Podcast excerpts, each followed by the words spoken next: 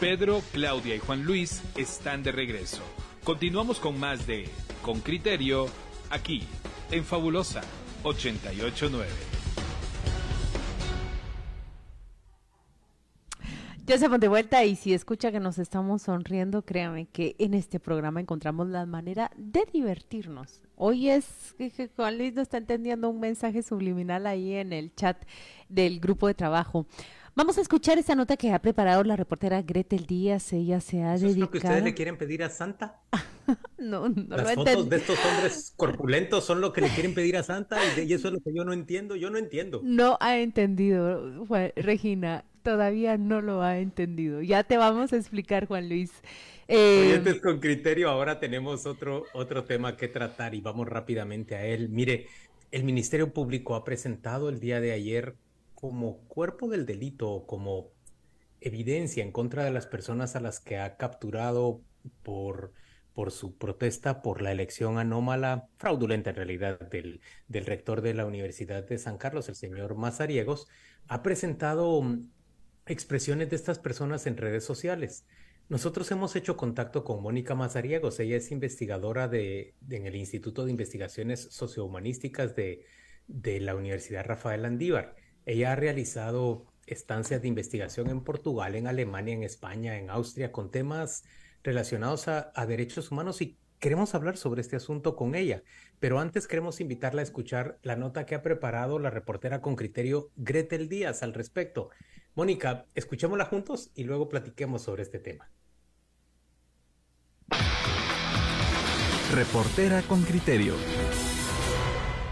No existen precedentes de una solicitud como la que el juez décimo de primera instancia penal, Víctor Cruz, requirió a la red social X en el marco de las investigaciones del caso USAC, botín político. En una carta enviada el 26 de septiembre, el juzgador solicitó los datos de los perfiles en X de tres medios de comunicación social, una periodista y una diputada que falleció en septiembre.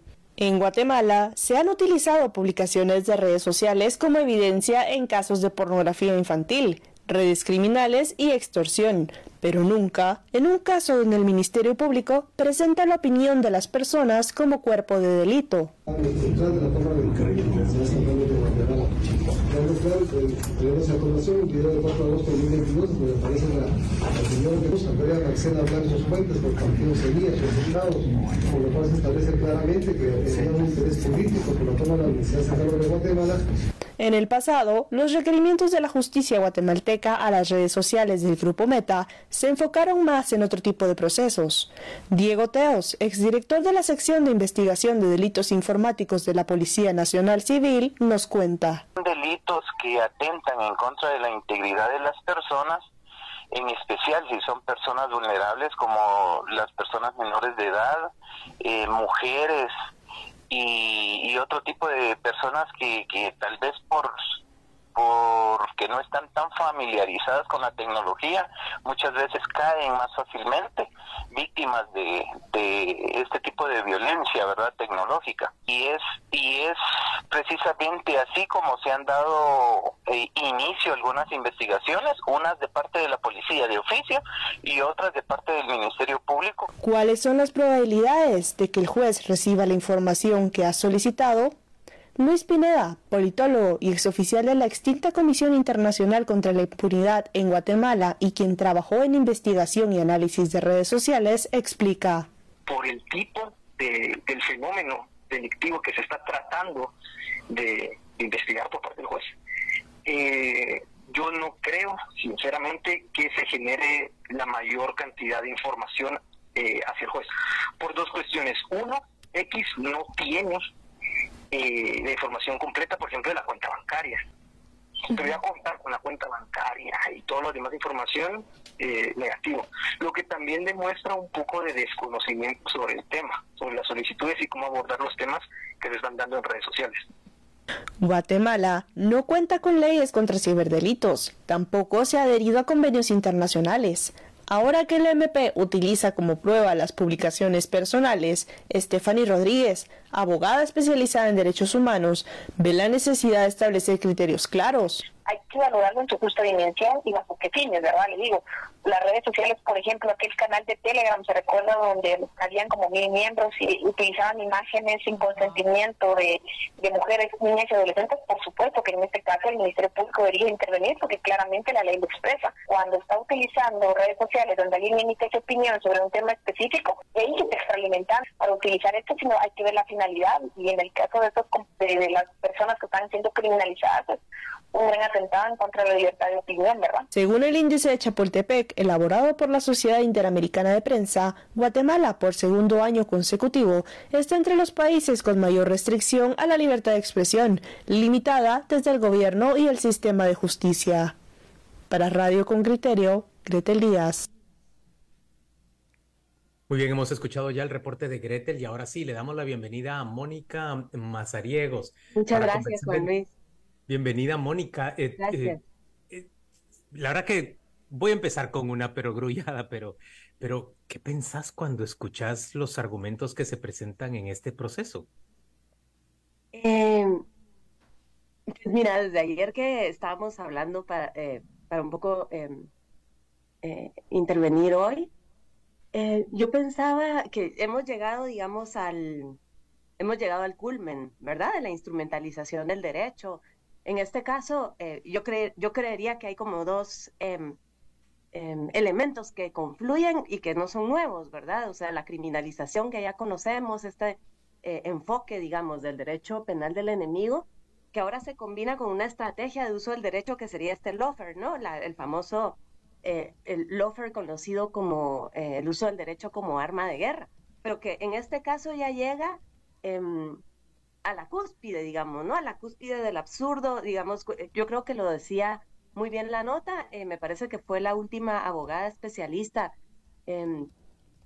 muchas de estas, de estas actuaciones procesales no se sostienen ni siquiera la teoría del derecho más básica, ¿verdad? Entonces está clara la intencionalidad, eh, digamos, de encuadrar a ciertas personas en esta idea de, de enemigo, ¿no? Es, es em, yo creo que es un sinsentido, casi que ni siquiera em, es como, no sé, no sé cómo expresártelo, pero es como casi que ni siquiera vale la pena tener un debate sobre esta, sobre lo procesal. No lo tengamos, no lo tengamos entonces sobre lo procesal y hablemos sobre las posibilidades de que X responda a esta petición. Se lo solicita una autoridad judicial. Eh, sabemos que X en ocasiones ha rechazado. Eh, Gretel Díaz tenía el dato de que hay un 60% de peticiones que son rechazadas. Eh, quiero pensar más en cómo opera X. Si X tiene un monitoreo sobre Guatemala, estará al tanto de lo que está ocurriendo y puede evaluar la, la petición, qué significa en este proceso. Sí, eh, Sí, Claudia, yo creo que, em, mira, independientemente de si X lo otorga o no, yo creo que es, poco probable, como ya lo decían en la nota, pero aún puede ser, como tú dices, es una, em, es una petición eh, de carácter judicial. Em, X no es un, un, ente público que pueda tener o filtrar el, el carácter democrático, digamos, democrático o legal de esta petición, porque digamos, para nosotros es bien claro que eh, todo esto se da dentro de un campo de cooptación del Estado, ¿verdad? Ya sabemos que mientras el Estado de Derecho promueve eh, la democracia y los derechos como límites al poder, que sea público o privado, pues la cooptación diluye precisamente esos límites eh, democráticos al poder y promueve privilegios en lugar de derechos. X, digamos, no tendría que tener como ese filtro básico y a lo mejor entrega la información, eso no lo podemos saber. Lo que me parece a mí que es bien importante y que eso sí queda en el plano eh, del sistema judicial y este debate, por eso es tan importante eh, que ustedes abran este tipo de debates, eh, que, queda también en nuestro, en nuestro terreno, en nuestra arena, juzgar, ¿verdad? Hasta dónde todo este, vamos, el sinsentido que ahí, vuelvo a la pregunta de Juan Luis, ¿verdad? El sinsentido que pueda tener lo procesal en este tipo de casos, ¿verdad? O sea, solo el hecho de que un caso Em, un litigio malicioso de este tipo avance en el sistema de justicia y que haya un patrón que ha permitido avanzar este tipo de procesos a lo largo de décadas, ¿verdad? Porque sabemos muy bien que todo comienza desde principios de siglo a agudizarse contra eh, dirigentes campesinos, indígenas, defensores de derechos humanos, pues luego ya conocemos la situación, jueces periodistas y ahora tenemos incluso estudiantes y académicos, ¿no? Y en todos los casos ha habido esta, digamos, em, encuadramiento penal malicioso de, de, ciertas acciones, casi todas vinculadas a la defensa de la democracia o los derechos humanos en tipos penales de alto impacto, ¿verdad? que eso pase en el sistema judicial ya nos debería a nosotros em, escandalizar, porque pasa desde hace décadas como un patrón, ¿verdad? Y que hasta hoy sigamos, digamos, em, debatiéndolo y normalizándolo, creo que es, es grave, ¿no? Entonces, puede ser que esta información la entreguen o no. La, pregunta es hasta dónde eh, estos procesos van a seguir eh, avanzando, digamos, ¿no? En, toda su construcción artificial, son una especie de performance, ¿verdad? Que busca obviamente neutralizar y aleccionar al resto de la sociedad que se, que se consideran opositores al statu quo. En este caso, el statu quo ya sería la cooptación del Estado. En muchos otros casos, pues ha, han sido eh, a lo mejor un modelo económico que tal vez tiene una impostura mayor de legalidad, del extractivismo, lo que queramos, pero en este caso sí estamos hablando claramente de una situación de cooptación que se quiere sostener, ¿verdad? Hay un statu quo que se está defendiendo por encima de derechos de democracia eh, y, y, digamos, de un Estado de Derecho que era lo que aspirábamos desde los años 80 cuando transitamos a la democracia con una nueva constitución y después a la paz con los acuerdos de paz 10 años después, ¿no? Mónica, ¿y qué te hace pensar que, que para, para conseguir estos objetivos hayan utilizado primero figuras legales como el lavado de dinero, tanto a, a José Rubén Zamora como, bueno, pena tener que ponerme como ejemplo, pero ese es el caso que me plantearon a mí, vía Alejandro Sinibaldi, eh, y, y a muchas otras personas, usaban el delito de lavado de dinero porque les daba posibilidades de encarcelarnos sin prisión domiciliar y poder llevar a reserva el caso. Después empezaron a usar otro, otro tipo de, de delitos como abuso de poder cuando ya la emprendieron en contra de, de, los fiscales y los magistrados y los jueces. Y ahora están usando delitos que proceden de una libertad constitucional que es la de expresión, porque te están llevando a ti a proceso, en este caso a Guayo Velázquez, al muchacho de León, a, a Javier de León que está a punto de graduarse, los están llevando a Marcela Blanco por haberse sí. expresado en redes sociales. Es como, sí. es como que van por una tercera generación de, de, de delitos para criminalizar.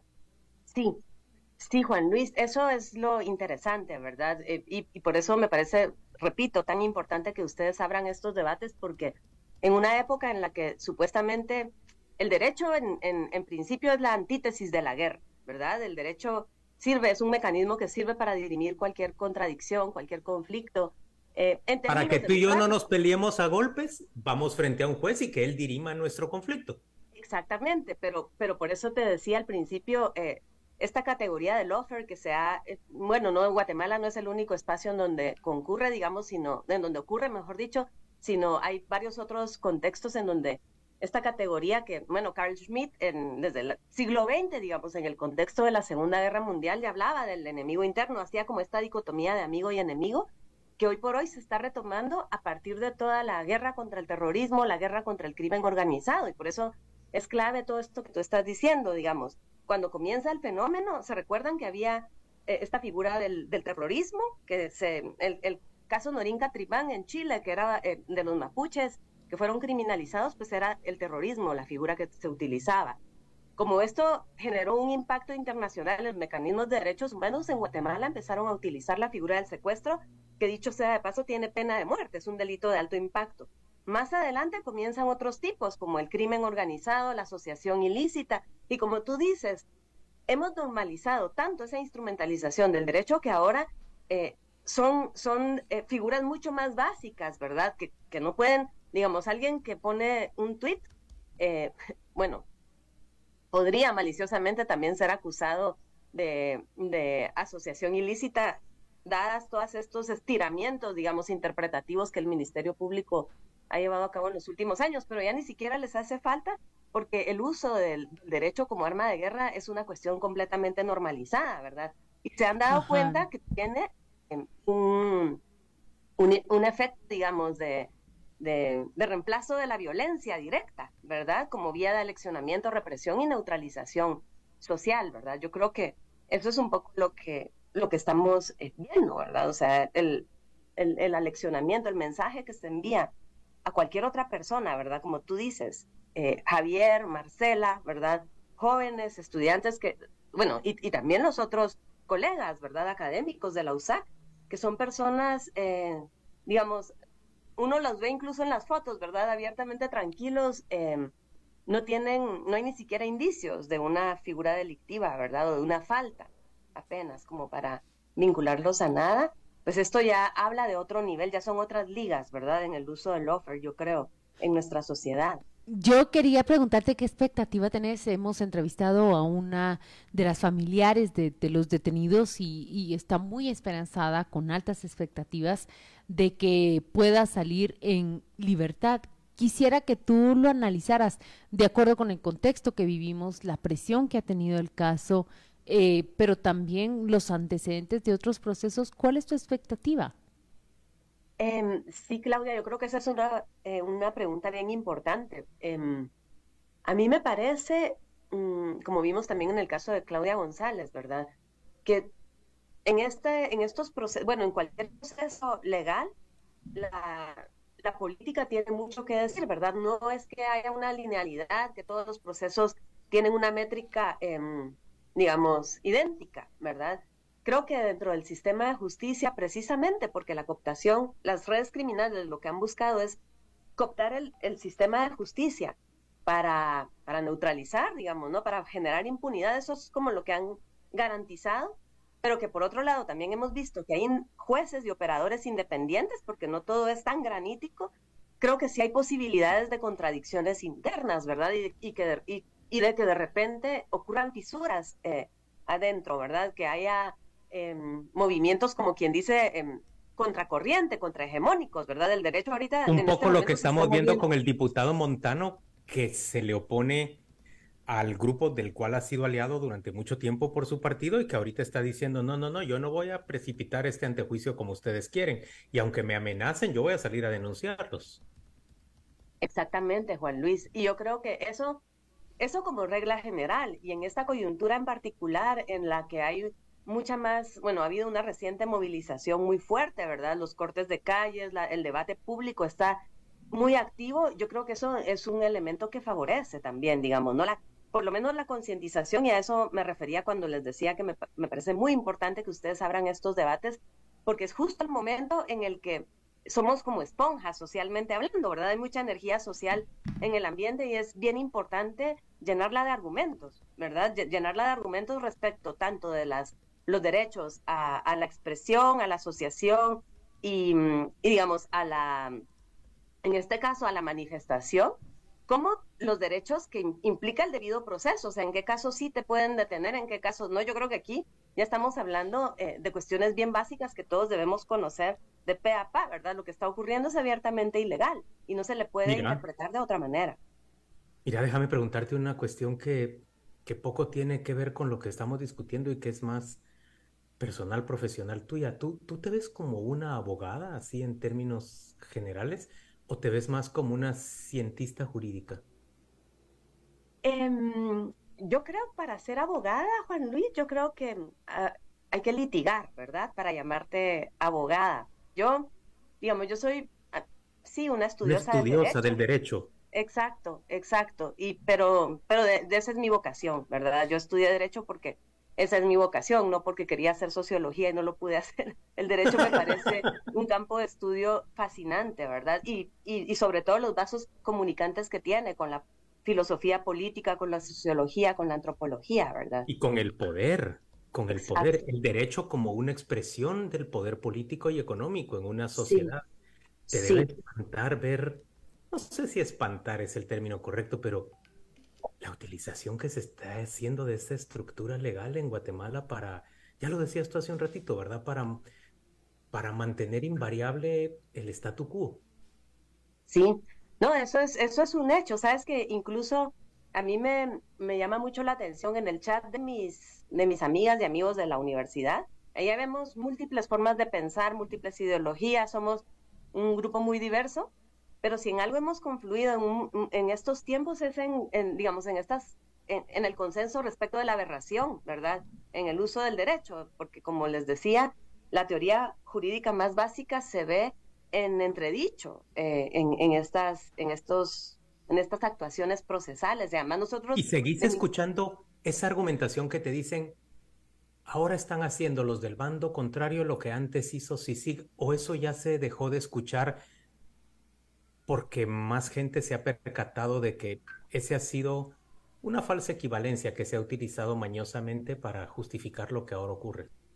Yo lo escucho cada vez menos, pero igual ustedes que como, como comunicadora y comunicador, me imagino que tienen más claro, porque están más atentos a las redes sociales, digamos, yo lo escucho, me da, me da la impresión de que cada vez es menos y, y digamos, la ventaja creo que yo le veo a eso es es que ya la atención social se ha enfocado en, en, los grupos de poder, ¿verdad? Sabemos muy bien que en Guatemala, em, digamos, las polémicas, los debates públicos no tienen tanto que ver con los partidos políticos, sino con grupos de poder fáctico, y eso es bien importante que se ha ido entendiendo, ¿verdad? No es como en el caso de Nicaragua, por decirles algo, ¿no? Que ahí hay un partido, hay un, eh, digamos, hay un núcleo de poder bien identificable. En el caso nuestro, son muchas cabezas, ¿verdad? Es una situación bastante más compleja. Eh, cuando hablamos de esto, que entre comillas denominamos el pacto de corruptos, ¿verdad? Y eso me parece bien importante que se esté dando en esta época, porque tal como se dan los movimientos, ¿verdad? Uno ya puede ver que no es que haya una linealidad, ¿verdad? Tal como tú decías, un Javier, una Marcela, los colegas de la USAC, ya son no hay una métrica ahí, ¿verdad? Que, se, que sea tan predecible y eso explica muy bien de dónde, eh, la lógica de dónde vienen todas estas acciones, yo creo, ¿no? Mónica, qué, qué gusto platicar hoy contigo. Gracias por acompañarnos en, en Radio con Criterio. Te deseamos Muchas que estés gracias. Muchas gracias a ustedes por la invitación, Juan Luis, Claudia. Un abrazo. Al contrario, muchas gracias a ti, Mónica. Te tengo que decir que hay muchas eh, expresiones positivas sobre tu intervención y con criterio de parte de los oyentes. Gracias, Claudia. Gracias. Gracias por invitarme.